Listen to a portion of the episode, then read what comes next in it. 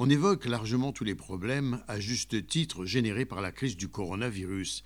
Mais l'humanité n'est pas restée sans réponse face à cette pandémie. La solidarité, si elle n'est pas toujours au rendez-vous, on l'a vu avec la concurrence sévère qui oppose même des pays amis pour s'approvisionner en masques et en autres matériaux indispensables au traitement médical du virus. Cependant, cela ne doit pas masquer qu'il existe un autre côté à la crise, et des jeunes Israéliens se sont employés à le mettre en évidence. Ainsi, ils ont créé une carte des bonnes actions. En une semaine, pas moins de 200 initiatives ont été recensées sur le site interactif qu'ils ont créé.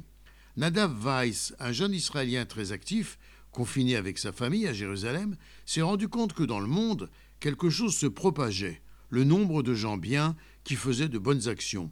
Avec quelques amis, dont un assez doué en technologie, ils ont mis en ligne The Doing Good Map, la carte des bonnes actions, et en une semaine, le site a recensé 200 bonnes actions, en Israël, mais également en Grèce, en Italie, au Royaume-Uni, en Australie, aux États-Unis, et l'initiative continue de se propager. Les informations sur les bonnes actions sont vérifiées et publiées sur le site.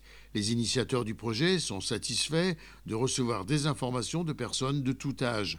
Ils affirment nous aimerions en faire un réseau international de jeunes qui font des bonnes actions.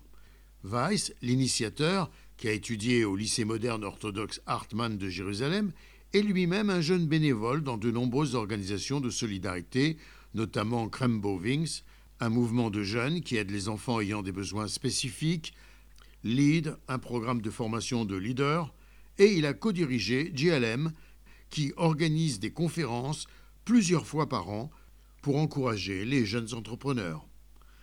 Gérard Benamou de Tel Aviv pour RCJ.